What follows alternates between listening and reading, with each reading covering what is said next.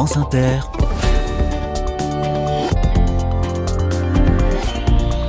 Dorothée Barba. Bonjour à toutes, bonjour à tous. J'ai bien aimé les Côtes d'Armor. Est-ce que je dis ça à chaque département dont nous parlons dans cette émission? Bien sûr que oui, je ne veux me, fâcher avec personne, mais j'ai bien aimé cette semaine costarmoricaine. Les épisodes précédents, si vous les avez manqués, sont disponibles en podcast, et notamment l'émission consacrée à El Madani.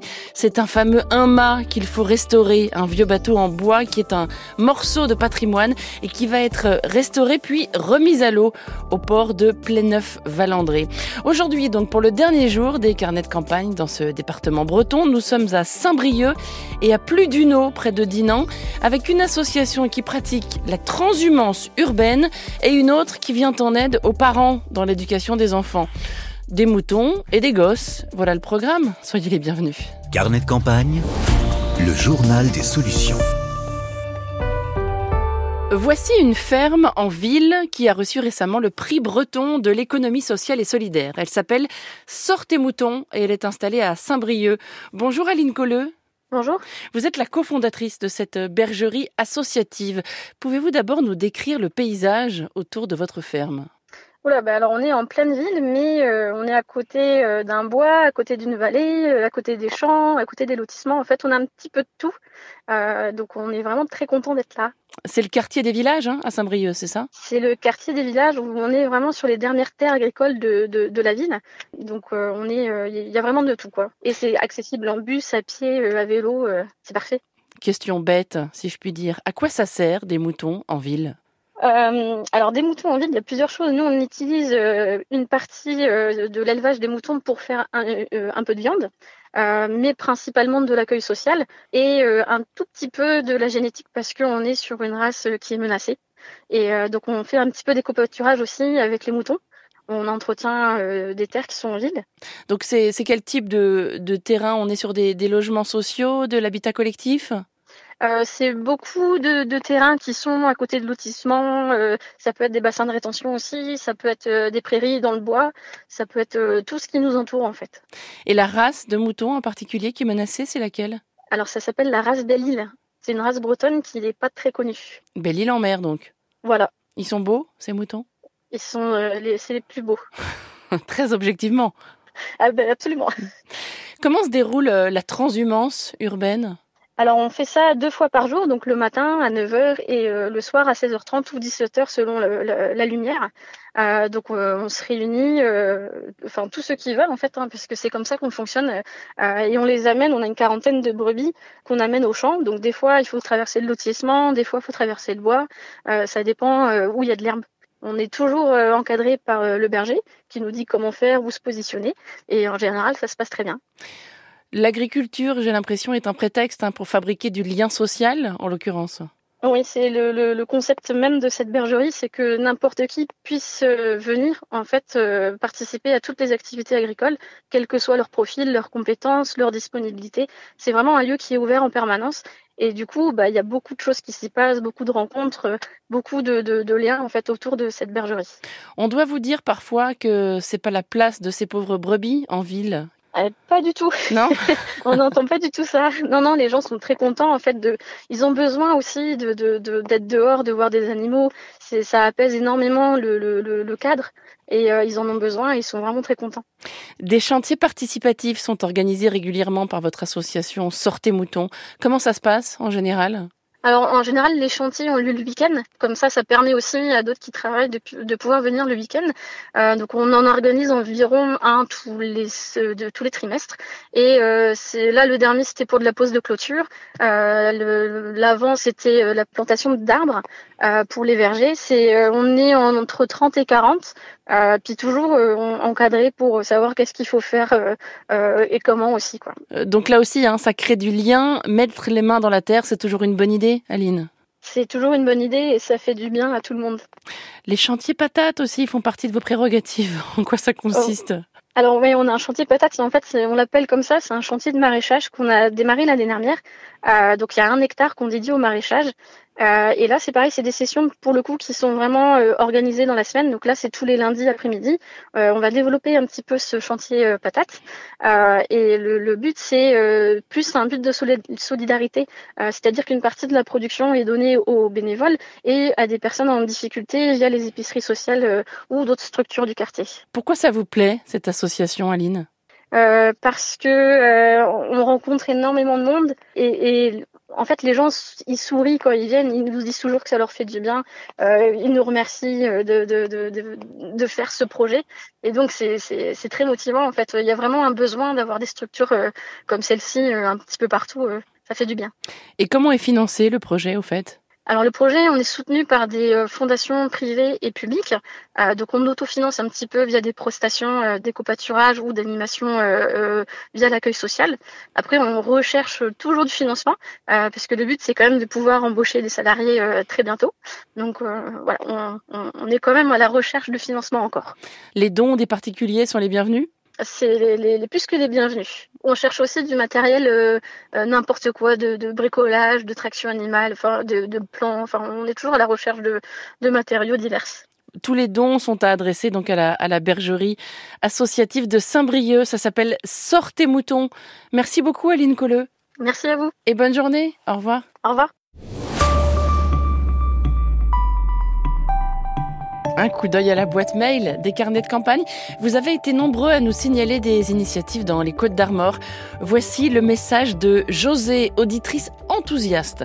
En 2024, écrit-elle, ce sera la 28e édition d'un festival incroyable, le festival Noir sur la ville, consacré au polar, qui a lieu tous les ans mi-novembre à Lamballe dans les Côtes d'Armor. S'il est incroyable, précise José, c'est d'abord par son état d'esprit chaleureux, porté par une vraie famille de bénévoles des bénévoles qui se retroussent les manches, qui accueillent des écrivains et des écrivaines chez eux, logement chez l'habitant. S'il est incroyable, c'est qu'en matière de polar, il concilie la plus grande sagacité programmation impeccable, sans fausse note, et l'ouverture d'esprit maximale.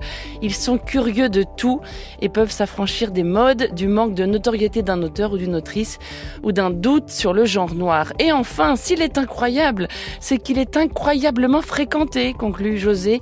Aucun écrivain, aucune écrivaine ne refuse une invitation à l'emballe parce que tous savent qu'ils seront bien accueillis et que c'est un festival populaire. Le public est toujours au rendez-vous. Les lecteurs et lectrices partent toujours toujours avec des piles de livres, promesses de vraies rencontres. Voilà, j'avais dit que c'était enthousiaste. Hein. Le festival Noir sur la ville à Lamballe dans les Côtes d'Armor chaque année en novembre. Et puis j'aime beaucoup le message de Bruno qui nous écrit pour nous parler de son frère. C'est très mignon. Son frère Clément est boulanger itinérant dans les Côtes d'Armor. Avec son camion copain de campagne, il fait le tour de quelques villages ruraux et sans commerce autour de Guingamp. Il est présent sur huit communes une fois par semaine. Landé-Barriron, Saint-Laurent, Brélidy, Lanbert, Trémévin, Trévérec, Le et Saint-Gilles-les-Bois. Après des études à Toulouse et Grenoble et un début de parcours dans l'optique, Clément a passé un CAP de boulangerie avec les compagnons du devoir et des stages à Belle-Île-en-Mer. Une grande partie de ses produits sont réalisés avec de la farine bio et du levain au seigle pour le pain. Il apporte un peu de vie dans ces villages de campagne. Co-pain de campagne, boulangerie itinérante. Vous trouverez bien sûr un lien sur notre site pour le suivre sur les réseaux sociaux. France Inter, Carnet de campagne.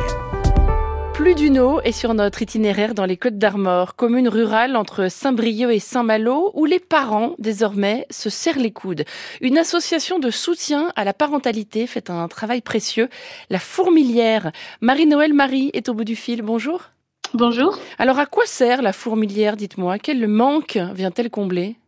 Alors euh, aujourd'hui, la Fourmilière euh, propose des activités euh, parents-enfants à travers des thèmes comme le sommeil, l'émotion. tout ce qui concerne la petite enfance. il y a une expression populaire qui est de dire avant j'avais des principes, maintenant j'ai des enfants. Est-ce que c'est quelque chose que, que vous retrouvez souvent dans, dans les parents que vous côtoyez? Oui, oui, puis même moi ça me parle aussi. Hein. Je suis maman de trois enfants et euh, ben, on apprend à être parent à travers les autres parents, à travers des formations, euh, à travers l'expérience. Alors vous êtes sympa, vous dites le parent, mais tu crois qu'il y a surtout des mamans à la fourmilière? Où sont les papas, dites-moi? Alors où sont les papas? Les papas arrivent hein, Ah. euh, timidement, mais euh, les papas arrivent, ils viennent un petit peu. On aimerait qu'ils soient un peu plus présents.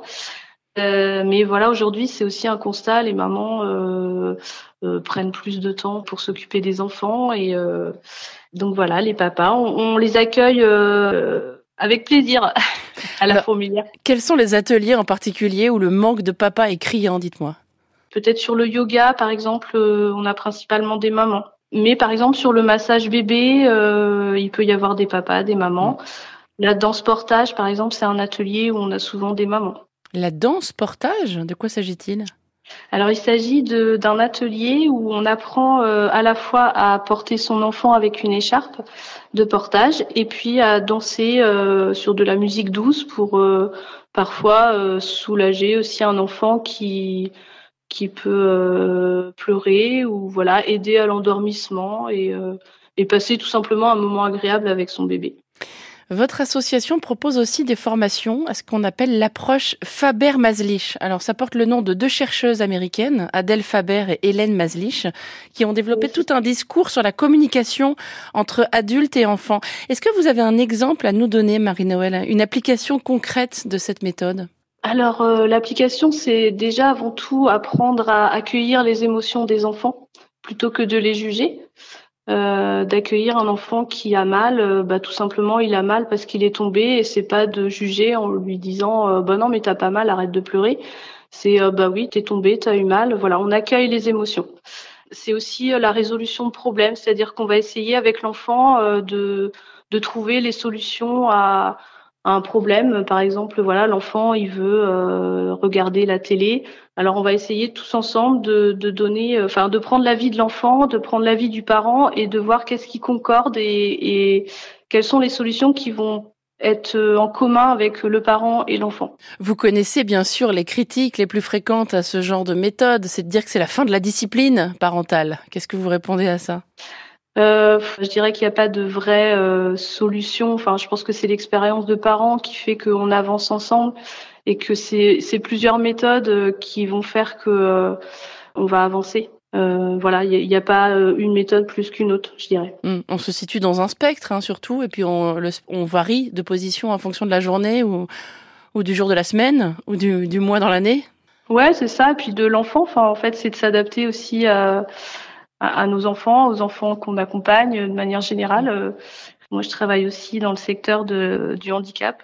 Ça me sert aussi. Est-ce que vous avez un souvenir marquant à nous raconter de cette expérience à la fourmilière, Marie-Noël Euh, ben moi, c'est de passer du temps avec mes enfants euh, sans avoir la contrainte de, ce qui est de l'organisation avant et après. Par exemple, j'ai pu faire euh, il y a quelques années du un atelier cirque et c'était agréable pour moi de venir avec mes enfants sans, enfin voilà, et de profiter juste de l'instant présent avec eux, de jouer, de m'amuser, puis de repartir.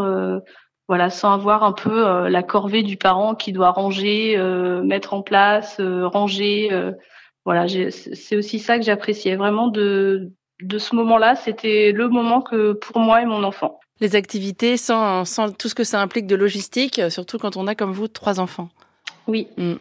Des familles monoparentales aussi, j'imagine, parmi celles qui sont accompagnées à la fourmilière? Et oui, voilà, c'est ça. La fourmilière, c'est ouvert euh, à tout le monde.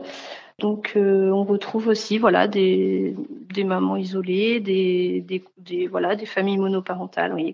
Sur les temps d'accueil, euh, voilà, l'idée, c'est de, donc, c'est des temps d'accueil deux fois par mois, euh, gratuits, euh, sans inscription. Les parents peuvent venir et euh, il peut y avoir une animation, un, un thème comme, euh, voilà, les émotions. Euh, l'éveil musical et les enfants voilà ils sont dans un espace cocon sécurisé et puis les parents sont auprès des voilà ils peuvent être entre parents et ils ont aussi la possibilité de pouvoir échanger avec deux professionnels de la petite enfance euh, pour euh, aborder des sujets euh, toujours autour de l'éducation. Qu'est-ce que ça donne côté tarif Euh, alors aujourd'hui, la Fourmilière propose une adhésion de 10 euros à l'année et euh, des ateliers parents-enfants, euh, 5 euros la séance par famille. Euh, voilà des tarifs euh, très très bas pour euh, que ce soit accessible euh, à toutes les familles et que voilà on est financé aujourd'hui par la CAF qui nous voilà nous fait confiance, euh, Dinan Aglo et depuis le début d'année la MSA et le département. Association La Fourmilière, c'est donc à, plus d'une eau dans les Côtes d'Armor. Merci beaucoup Marie-Noël Marie. Merci à vous. Et bonne journée. Au revoir. Merci, au revoir. La semaine prochaine, les carnets de campagne restent en Bretagne avec le département de l'Ille-et-Vilaine. Merci à Sophie Hoffman pour la préparation des émissions ainsi qu'à Paola Collin pour la technique.